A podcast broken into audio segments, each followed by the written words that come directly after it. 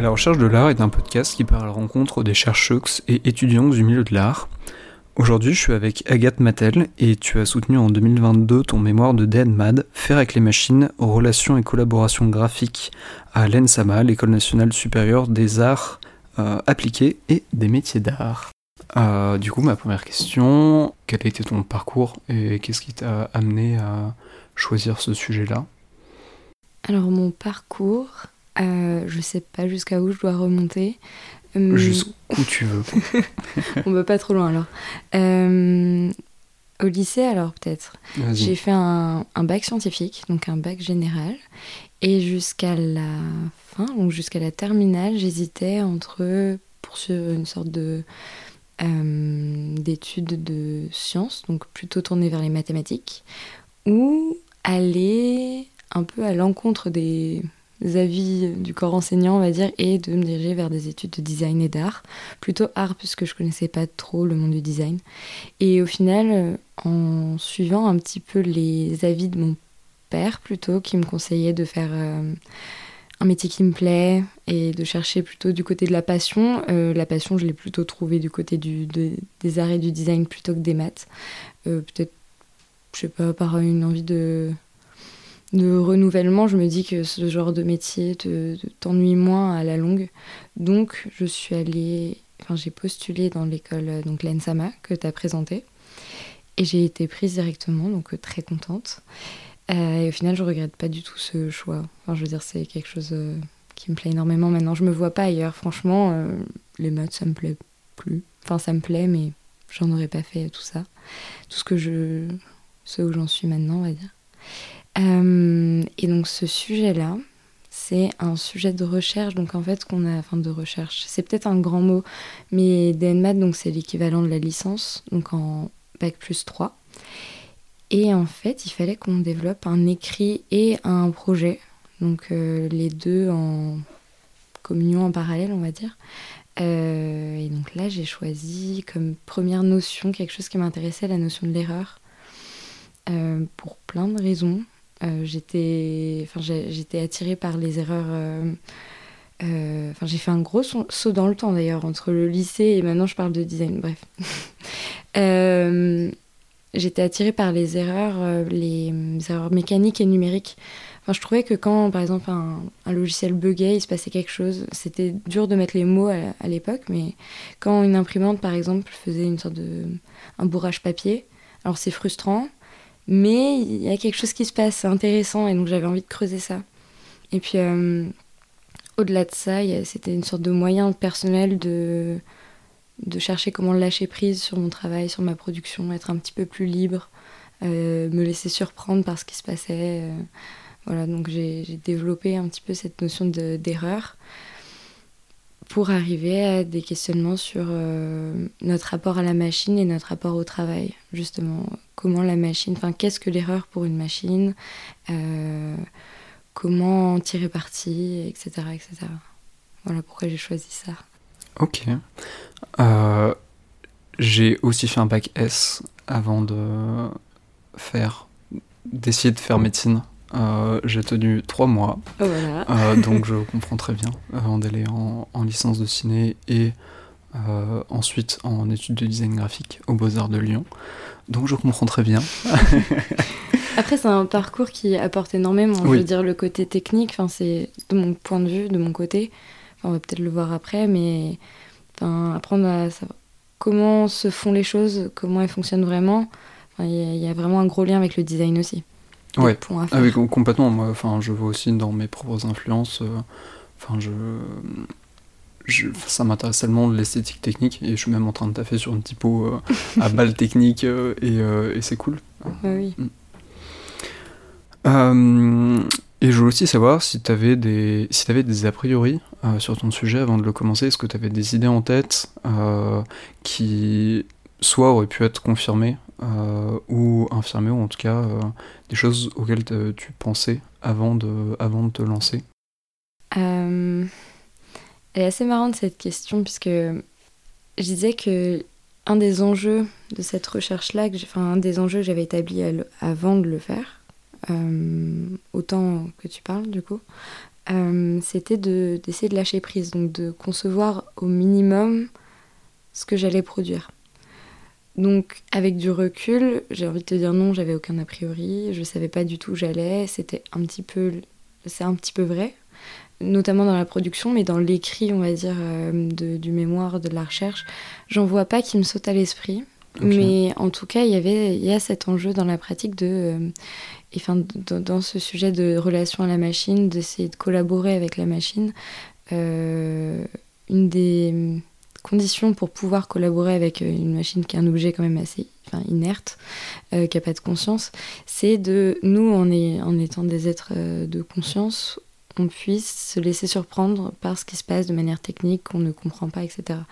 Donc l'idée c'est de pas avoir d'a priori. On en a forcément, d'ailleurs c'est une sorte d'intuition qui nous guide quand on produit, mais dans notre mode de production et de création, enfin dans celui que j'ai voulu développer dans cette euh, recherche euh, pratique et manuelle, c'était tout l'enjeu de ne pas savoir où j'allais.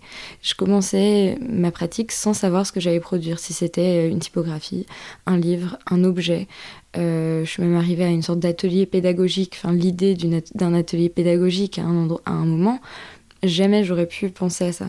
Et c'était, je pense, euh, c'est quelque chose qui m'a beaucoup appris euh, de pas me contraindre à des a priori, à des conceptions, quelque chose que je peux avoir dans la tête, pour forcément le mettre en forme ou le mettre en mots ou, le, fabriquer ensuite. C'est euh, d'accepter que d'avoir une position peut-être plus humble et de se dire je ne sais absolument pas tout et je ne peux pas tout faire dans mon cerveau, donc laissons faire la matière, on va dire. Et qu'est-ce que tu as découvert euh, du coup en faisant? Waouh. Hmm. Qu'est-ce que j'ai découvert? Ou en tout cas les principaux axes euh, et idées. Euh, J'ai découvert que dans, cette, dans ce positionnement, on va dire, celui dont je parle, du fait de, de, se laisser surprendre par les machines et outils, hein, là pour le coup je parle de machines, mais mais ça peut clairement être juste une relation à la technique, euh, c'est qu'en fait j'ai l'impression de, me positionner en tant qu'amateur, euh, amateur euh, dans plein de sens, amateur dans le sens étymologique du terme, qui veut dire aimer faire, mais aussi amateur, c'est-à-dire qui ne sait pas vraiment, qui s'oppose à l'expert, on va dire. Donc en prenant ce positionnement-là, j'apprends à ne pas savoir, à ne, enfin, j'essaie d'oublier ce que je sais pour me laisser surprendre. Et c'est vraiment un positionnement, je trouve, euh, extrêmement intéressant pour, euh, pour euh, comment dire, dans notre processus de création, pour créer de nouvelles choses, pour pas, je me perds un petit peu dans mes mots, mais pour pas s'imposer face à ce qu'on a dans la tête. Je vais arrêter là parce que je crois que je suis perdue. ok, non, mais est-ce que tu as des exemples euh, un peu concrets? Ouais. Ouais, alors, euh, donc après la théorie, enfin après, c'est une façon de parler puisque la théorie a pour le coup euh, bien nourri la pratique, mais la pratique a aussi énormément nourri la théorie. C'était une sorte de. Enfin, l'un n'existe pas sans l'autre. en tout cas, c'est dans ta question, c'est aussi, j'aurais pu répondre comme ça, c'est quelque chose que j'ai appris à ce moment-là c'est que les, les, mots et les idées euh, aident vraiment euh, à créer, mais les résultats qu'on a dans les mains nous aident à penser aussi.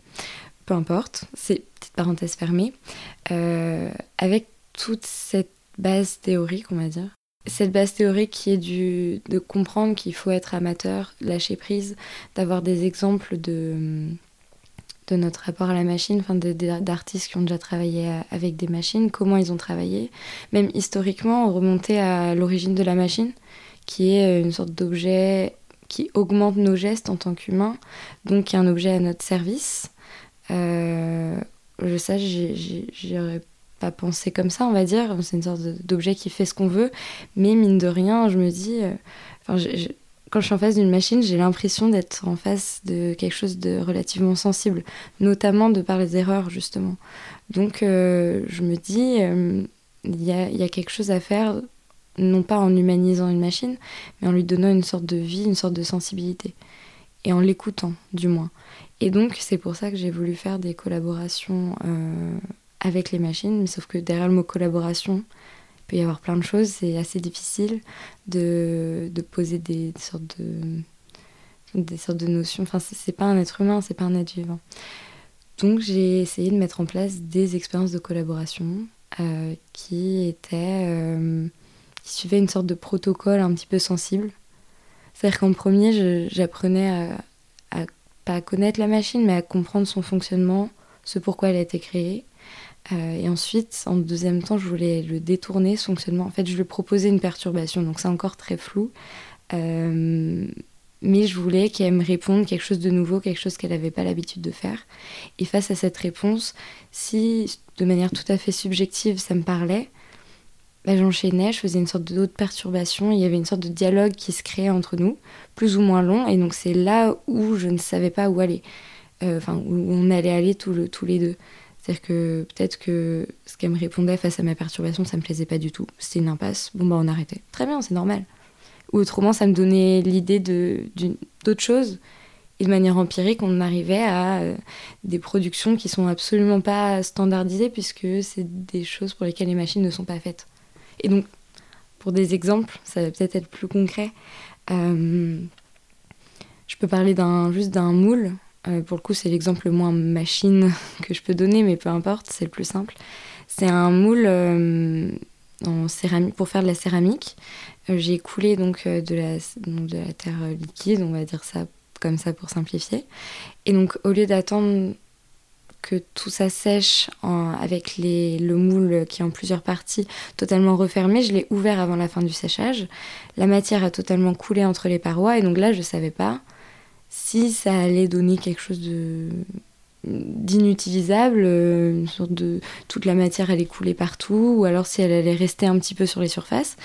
Et au final, ça a donné une sorte de, de, de, moule, mais qui est plus vraiment moule, une sorte de sculpture euh, non fonctionnelle, puisque c'était pour le coup une bouteille que j'avais utilisée, un moule de bouteille qu'on ne peut plus boire dedans, puisque c'est très vif, très piquant.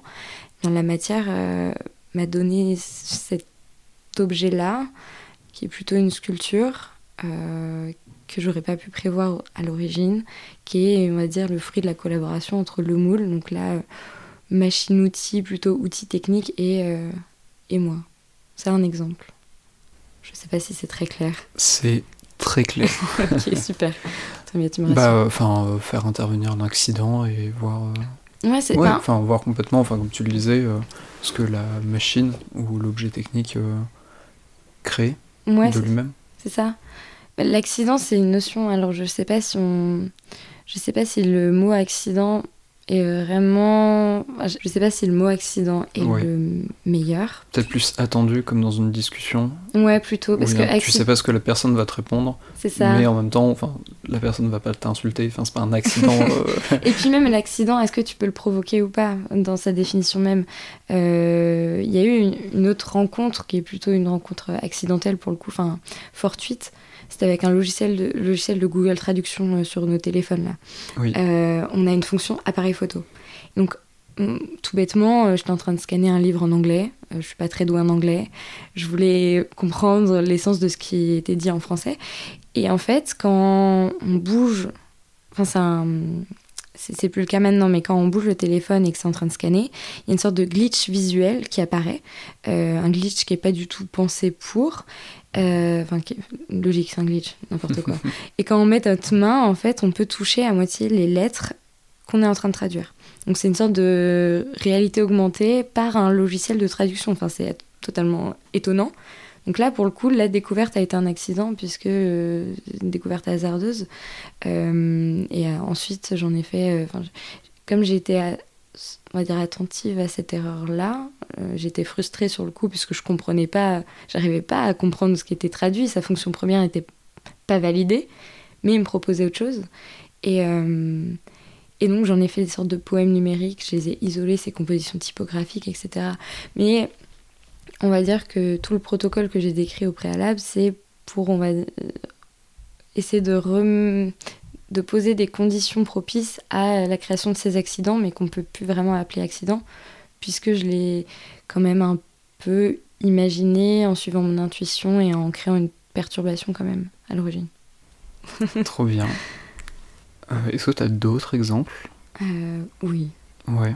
J'en ai fait quelques quelques-uns, j'ai dû en faire 6-7, euh, des expériences comme ça, qui d'ailleurs sont des expériences la recherche n'est pas terminée et elle, se terminera jamais, je pense.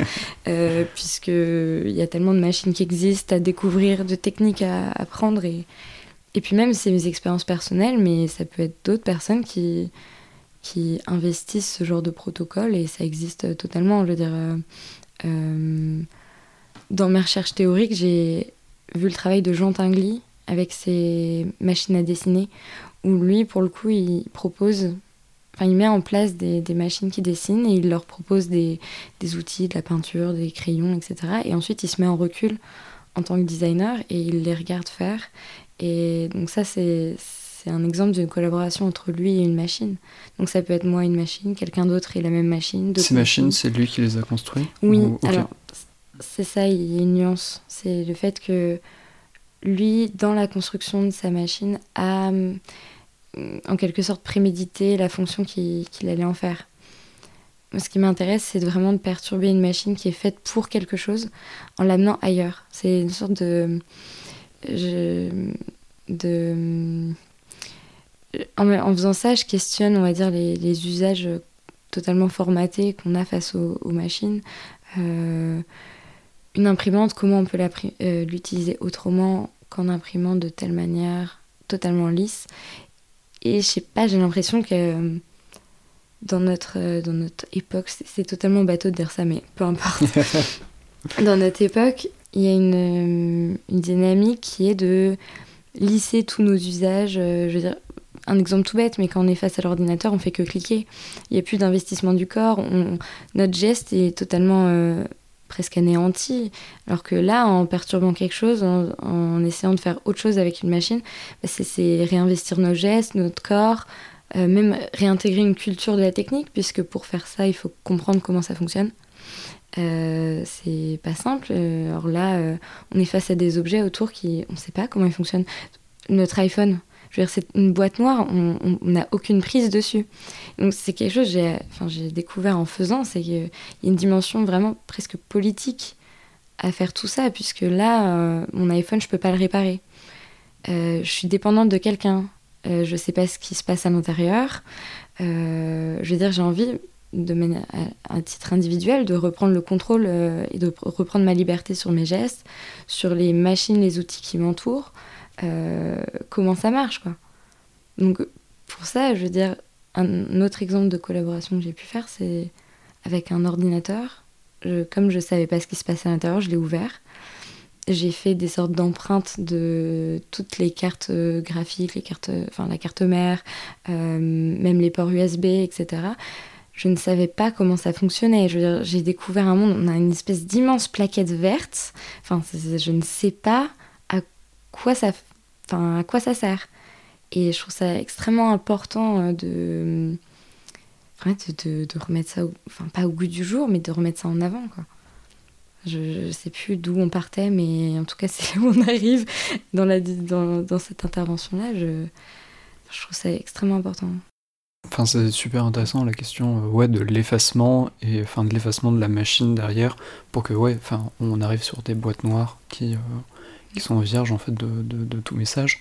Et euh, bah aussi ce que tu me disais, moi ça me fait penser à, à au catalogue de l'expo Réseau Monde qui avait qui était à Pompidou.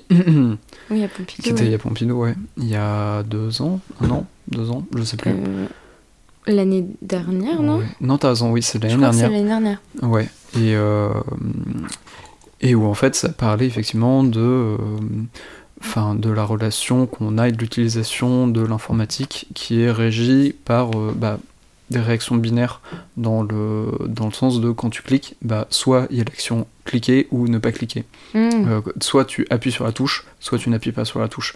Il n'y a pas toute la notion de euh, aussi de est-ce que tu caresses la touche, est-ce que tu frappes cette touche, comment est-ce que tu actives cette touche? et je trouvais, enfin, je trouvais en tout cas quand je lisais le catalogue assez Enfin, que c'était une idée qui était assez belle. Et, euh, et du coup, bah, du coup, on revient sur de la relation qui est de la relation de dialogue et pas de la relation de d'ordre Exactement. Et c'est pour ça. Euh... Non, c'est pas pour ça, mais euh, quand tu dis ordre, c'est, enfin, ça me fait vraiment penser à une relation de, de supériorité qu'on peut avoir sur les objets. Enfin, c'est vraiment presque une façon de, de, d'appréhender le monde. Euh, je veux dire, si on considère qu'on est, on va dire, les maîtres, juste parce qu'on a une conscience, à ce moment-là, on va se permettre énormément de choses sur la nature, on le voit, mais sur les outils, sur les objets, effectivement, euh, là, c'est clairement euh, fais ça. J'ai envie de ça, fais ça. Et quand ça ça marche pas, ben, on est frustré. Et on comprend presque même pas cette frustration. On remet la faute sur l'objet au lieu de se dire bah, finalement, peut-être que j'ai pas à lui donner cet ordre-là, ou du moins pas comme ça. Et, et, et, finalement, enfin, j'ai l'impression qu'on connaît vraiment connaître euh, dans, le sens le plus profond, euh, pas nos objets, pas ce qui nous entoure.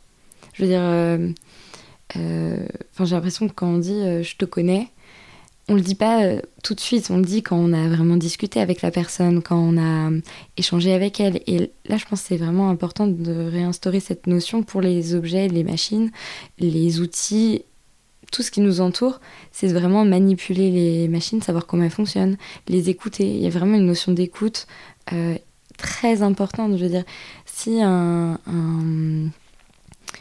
logiciel bug, pourquoi il, il bug on, est tous frustrés, on, limite on, quitte et on essaie de revenir.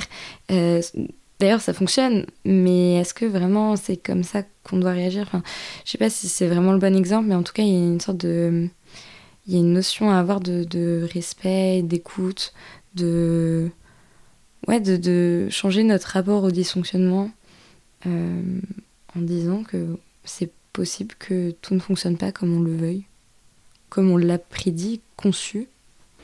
c'est assez intéressant ce que tu dis sur, euh, enfin, sur ça. Moi, ça me fait penser aussi au, bah, au parcours UX et UI où tu dois essayer de simplifier au maximum le parcours pour que le parcours soit clair.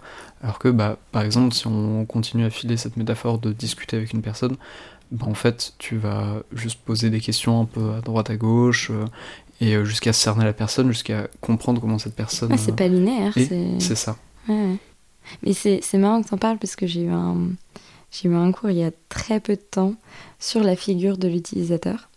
Et, euh, et, je pourrais absolument pas le résumer, mais en tout cas, la notion clé, c'est euh, qu'à l'origine de cette interface euh, graphique, il y a eu un choix qui a été fait, le choix de mimer le, bureau par des icônes, d'aller vers une interface simple, basée sur des tâches, qui sont effectivement très réductrices.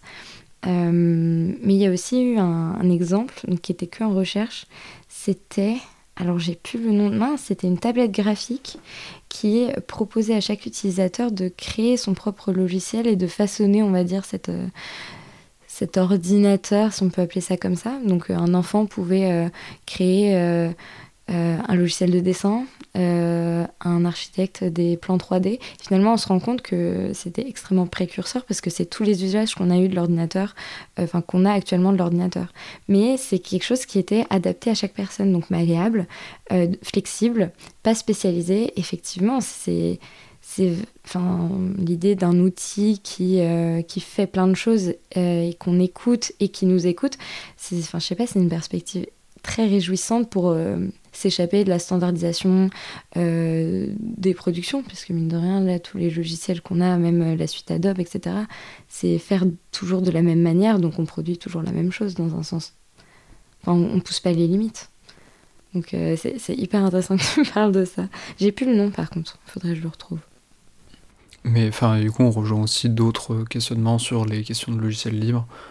Même juste enfin la, la, la multiplication des logiciels euh, enfin, comme tu le disais, la question de la, la suite Adobe qui, euh, bah, qui fait que si tout le monde travaille sur les mêmes outils avec euh, les mêmes logiciels, bah forcément ces logiciels sont faits pour faire des tâches en particulier et mm. du coup bah forcément le travail derrière se, enfin, se, se, ressemble. Mais clairement. C'est pour ça peut-être que peut-être que c'est intéressant de créer nos propres outils pour pas dans une logique capitaliste de se démarquer, de faire toujours du neuf, etc. Mais, mais justement pour contrer cette dynamique de toujours plus, euh, euh, dynamique productive, peut-être des, outils qui sont... Forcément, il va falloir changer nos outils de toute manière, nos machines, parce que la manière de produire actuellement ne va plus. et je pense que en regardant du côté de comment on fabrique plutôt de quoi on fabrique, il y a peut-être peut quelque chose à faire. Au-delà de toutes les, tous les enjeux graphiques, artistiques euh, dont on parle, peut-être qu'il y a quelque chose de plus, euh, plus global à penser. Je sais pas si toi tu avais des, des pistes que tu voulais aborder et que tu n'as pas encore euh, eu mhm. l'occasion d'aborder, ou en tout cas des choses que tu trouves intéressantes. Oui, enfin, pour rebondir sur ce dont on parlait, il y a j'ai pas beaucoup parlé des, des, sortes de penseurs qui ont penseurs, philosophes, sociologues qui ont poussé toutes ces réflexions-là. Peut-être que d'ailleurs on aurait pu commencer par là, mais peu importe, on s'en fiche. Comme tu l'as dit, hein, euh, c'est dans la discussion, il n'y a pas de début, de fin. Euh, mais il y, a, euh, il y a le philosophe donc Simondon qui a beaucoup écrit sur les objets techniques, donc rien que dire ça, ça a du sens d'en parler, et qui considère euh, des objets techniques comme ayant une marge d'indétermination euh, en eux. Et c'est, je trouve que c'est extrêmement intéressant de voir que même dans la théorie, il y a cette notion de, de fonction multiple, de potentialité des objets qui, qui est présent. Et je ne sais pas si ça existe, mais ça, il faut qu'on fasse des outils qui, euh, qui ont plusieurs plusieurs, euh, comment dire, plusieurs fonctions qui, qui, sont malléables, je veux dire, totalement comme la tablette dont on a parlé précédemment. Je, pense que c'est vraiment important. Et puis. Euh, je viens de penser euh, à la dernière fois que j'ai cloué quelque chose sur un mur et que j'ai utilisé une pince parce que j'avais pas de marteau mais sous voilà, la main. Mais, mais voilà, exactement.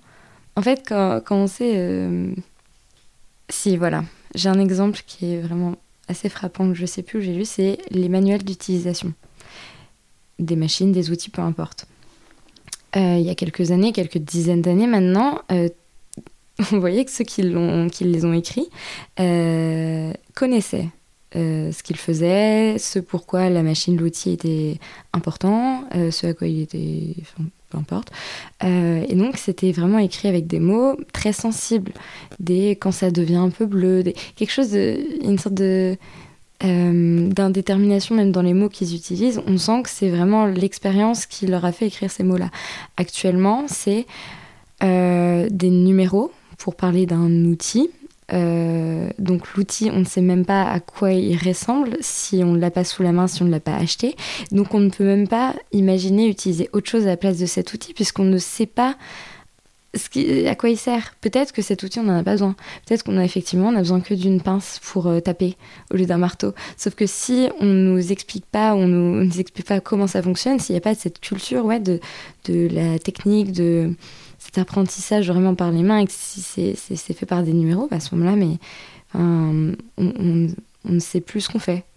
Et ça pose vraiment énormément de problèmes de plus savoir ce qu'on fait. Je veux dire, euh, il y a tellement de ouais, il y a tellement de possibilités, de, de, de, on n'a pas besoin de tout ça. Je pense qu'il faut revenir à, à, du moins cette, euh, cette relation euh, à la technique qui était dans ces premiers manuels d'utilisation.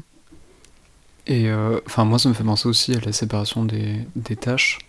Enfin, tout simplement à la ligne de montage où bah, tu as des outils très spécifiques qui font une tâche et, ah, et où du coup tu perds le, de vue l'ensemble euh, Mais clairement, et, c'est aussi une notion que, que j'ai sentie, pour le coup, en en faisant l'expérience pendant cette pratique-là, c'est qu'il y a une valorisation, enfin, il y a une satisfaction personnelle énorme quand on part du début pour aller jusqu'à la fin. Je veux dire, il y a la figure euh, de l'artisan, notamment par, euh, développée par William Morris, qui est du fait, qui, qui, dit, oui, un artisan, il, bah, qui, en fait, qui se positionne à l'encontre de cette séparation des tâches. Et quand on le fait, oui, euh, quand on y a pensé, quand on l'a mis en place, quand on, est, quand on, touche avec nos mains et qu'on arrive à un résultat physique, euh, numérique, peu importe, un résultat, on, on, le ressent. Vraiment, on le vit à l'intérieur, on se dit ah oui, c'est moi qui l'ai fait. Au-delà du c'est moi qui l'ai fait, je sais comment ça a été fait. Euh, on n'est pas totalement aliéné de d'une production. Tellement. Ça, ça, me fait penser à un livre que j'ai lu, euh, absolument passionnant, qui s'appelle L'éloge du carburateur de euh, Andrew. Un non. L'éloge du carburateur, mais non. Je le cherche tout de suite. Vas-y. J'ai un, j'ai un trou plus, euh, Non, mais sérieusement, j'ai honte. Matthew Crawford. Ah voilà, Matthew Crawford. Super, absolument pas un... Il y a un W. Il y a un W. Bref, de Matthew Crawford, euh, qui a un texte sur la relation travail, sur euh, la satisfaction qu'on peut avoir dans, dans le travail, sur... En fait, c'est quelqu'un qui a fait des études de philosophie, donc c'est un essai et qui, quand il est entré sur le monde du travail, euh, est devenu rédacteur en chef euh, très enfin non pas rédacteur en chef, rédacteur haut placé dans les hauts fonctionnaires, donc dans le, dans il travaille dans la théorie. Sauf que ça lui a pas plu du tout, il est devenu mécanicien. Il s'est reconverti et il s'est rendu compte que, enfin il l'a senti, que le travail manuel pouvait être presque plus intellectuel euh, que le travail théorique qu'il faisait au préalable. Donc il y a tout ce rapport entre la main, la théorie et la satisfaction de j'ai fait cette chose-là et je l'ai entre les mains. Lui, il était spécialisé dans les motos. Et donc quand il voyait une moto qui, fonctionnait, qu'il avait réussi à réparer, euh, quand il sentait où était le problème, il, était passionné et ça vibrait totalement dans, dans lui. Enfin, quand, il l'écrit, on le sent en fait, cette passion. Il n'est pas déconnecté, je veux dire, il est ancré dans, dans un dans sa réalité. Et je pense que le fait de séparer les tâches, ça nous, nous, nous désancre, ça nous, ça nous fait euh, être euh, en Perdre de vue l'objet final, ou en tout cas la finalité euh, de ce que tu produis. La finalité, ce que tu fais. et puis même ce que tu es en train de faire. Le travail de. Enfin, ouais, le monde dans lequel tu es. J'ai l'impression que c'est juste une sorte de. de, de robot qui fait, qui fait, qui fait. Enfin. Bref. Mais et par contre, une, ça me fait penser à une, un échange que j'ai eu. Parce que pour euh, tout ce travail, donc il y a eu le travail théorique, pratique, je me répète, mais il y a aussi un travail euh, presque d'enquête auprès de personnes. Je suis allée parler à des ouvriers, des artisans, des personnes que je connaissais, d'autres non, et qui m'ont parlé de leur relation avec leur machine. puisqu'à l'origine on parle de ça quand même. et ils m'ont parlé avec des mots très sensibles de leur machine, euh, ils les personnifiaient, ils leur donnaient des surnoms. Et il y a un ouvrier donc, qui est, maintenant en, études d'art, euh, donc Alain Sama aussi, peut-être pas encore actuellement, mais il y a quelques années il y était. Et il avait fait avant ça une formation, enfin il était ouvrier dans une usine. Et lui, il m'a dit qu'il avait, euh, donc dans cette, logique de séparation des tâches, il avait développé une sorte de danse avec la machine. Et il a dit euh, le mot danse. Euh, c'est-à-dire qu'il essayait de mettre sa main avant, après. de, ses, membres jouaient avec, avec les parties de, la machine, avec la production qui arrivait. certes, ça a duré quelques dizaines de minutes. Et après, tu encore dans ta bulle de j'essaie de penser à autre chose et de m'évader justement de, ce travail absolument euh, euh, déshumanisant.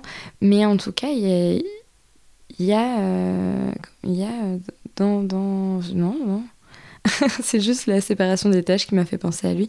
Mais, mais oui, tout le monde a des, des relations aux machines absolument sensibles. Et j'avais peur d'être que ça soit une lobby personnelle, enfin une, un hobby personnel de, de voir les machines comme telles, mais en fait non.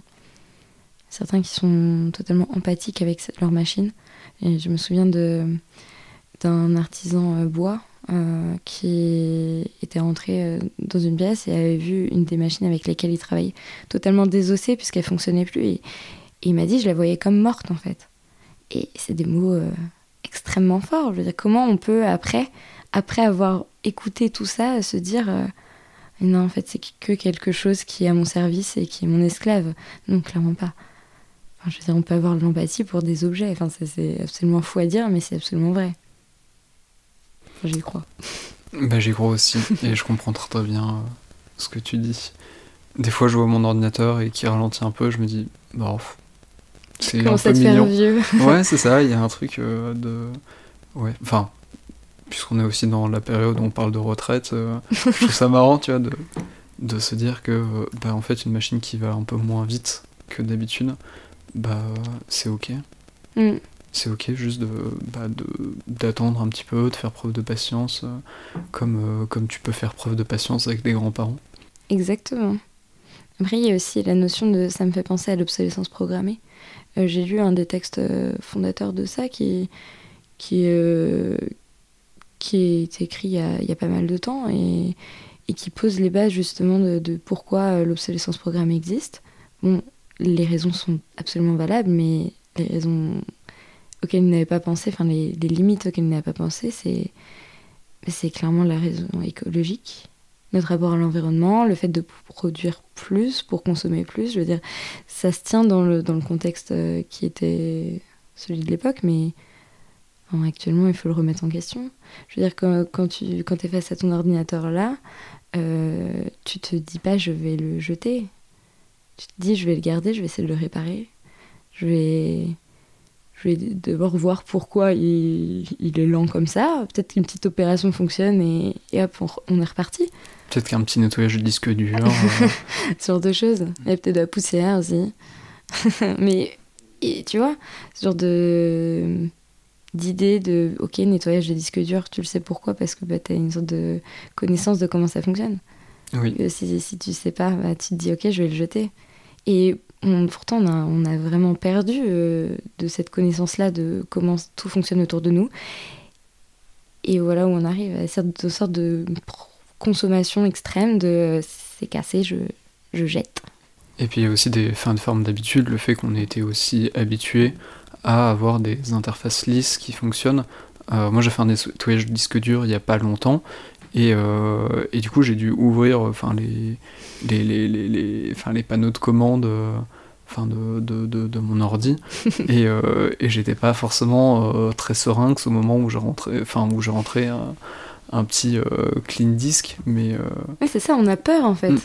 Et clairement, il y, a une, enfin, il y a une peur qui est, qui est absolument présente, mais parce qu'on en a, on n'est pas confronté à ça. Je veux dire, le... On a peur d'aller voir derrière euh, c'est ça. la boîte noire. Exactement. Et ça me fait penser à une artiste, c'est Rosa Menkman. Je sais pas si tu, si tu vois, elle travaille le glitch. Et, euh, et en fait, j'ai lu un, article d'elle euh, qui dit exactement, les, enfin, qui reprend la même terminologie que toi, c'est assez marrant.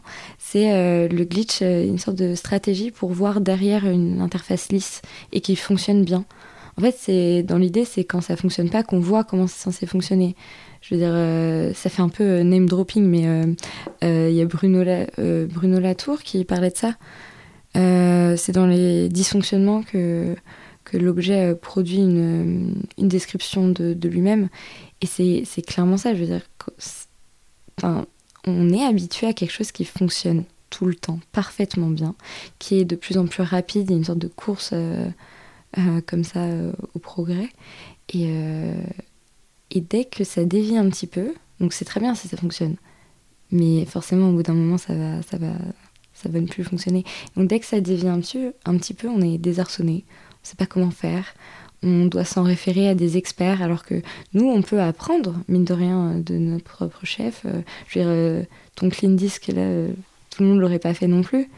je pense que c'est, enfin en tout cas c'est important. J'aimerais bien qu'on en parle avec plein de monde, le crier sur tous les toits, de dire euh, apprenez comment ça fonctionne. Ah bah le, le moment où j'ai découvert euh, la commande, euh, après j'ai, je suis allé voir les gens autour de moi et je leur ai dit est-ce que tu voudrais juste nettoyer ton disque dur Et mine de rien, enfin ça a trop bien marché avec l'ordi d'une pote qui arrêtait pas de faire blue screen sur blue screen et nettoyage de disque et bah maintenant il roule il roule à fond.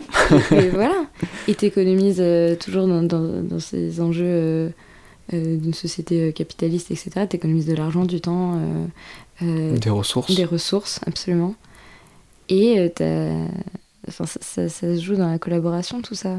Je veux dire, tu, tu l'as dit à, à, ton ami euh, qui va le dire à un tel, qui va le dire à un tel. C'est mine de rien comme une sorte de collaboration, comme euh, qui est, ce qui est derrière les logiciels libres, euh, tout ça. c'est comme ça que ça fonctionne. Et on revient à la notion de réseau, de discussion, mm. euh, autant avec la machine que bah, avec les autres personnes. Non, je pense que c'est beaucoup plus global que juste notre relation à l'outil. C'est une façon de, de penser, une façon de faire. Euh, et quelque chose, enfin, on a envie d'être curieux, euh, curieux des autres. Et ouais, c'est c'est ça que j'ai appris, en tout cas, avec, cette recherche-là. Ouais. Bah, trop chouette. Est-ce que tu as hmm. d'autres éléments que tu aimerais aborder? On pourrait parler des heures. Ouais. Euh, non, je pense qu'on a, on a parlé du principal. Ok. Après, ça a été très périphérique à, toute la recherche théorique que j'ai pu faire, mais je pense que c'est le plus intéressant, c'est de voir comment ça peut vivre aussi euh, sur un podcast, au-delà de. Enfin, comment ça s'échappe du papier et des mots que j'ai écrits. C'est pas un exposé, l'idée c'est pas de, de montrer euh, où on est pu. Euh, enfin, quel théoricien on a pu citer un tel. Non, on s'en fiche, c'est justement les, les discussions et de voir que toi ça te fait penser aussi à des choses. Je pense que c'est plus intéressant. Donc, non, j'ai rien à ajouter. Parce que du coup, on a aussi vu que bah, cet apport théorique te sert aussi énormément dans ta pratique. Mm. Et, euh, et c'est trop chouette. En tout cas, moi, j'aime beaucoup ton travail. Et, Merci.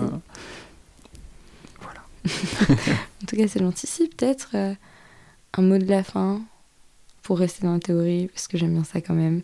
C'est euh, une euh, designeuse ou ouais, Sophie Fétro qui a tenté une sorte de définition du design qui, je pense, peut résumer beaucoup de choses dans tout ce qu'on a dit.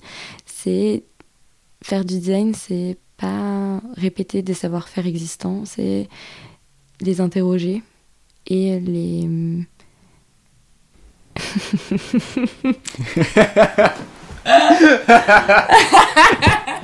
non Tu sais faire du montage Oui, bien sûr. T'en fais pas, je fais le, tout le montage que tu veux. tu sais que j'avais noté. Mais attends, j'ai noté ça où? Parce que j'ai la fin. Ah oui, ça y est. C'est deux mots que j'avais oubliés. Bon, bref, je reprends du coup. Vas-y, reprends. Donc Sophie fait trop Oui, Sophie fait trop. Voilà. Euh, elle a tenté une définition, je disais, euh, qui est de faire du design, c'est pas répéter des savoir-faire qui sont existants, mais c'est les interroger et les déranger positivement. Je pense que ça veut tout dire. Ok, bah trop bien. Euh, j'ai une dernière question que j'ai oublié de te poser avant qu'on enregistre pour que tu réfléchisses. Euh, qui est est-ce que tu as une recommandation culturelle ah en ce moment ou quelque chose dont tu aimerais parler?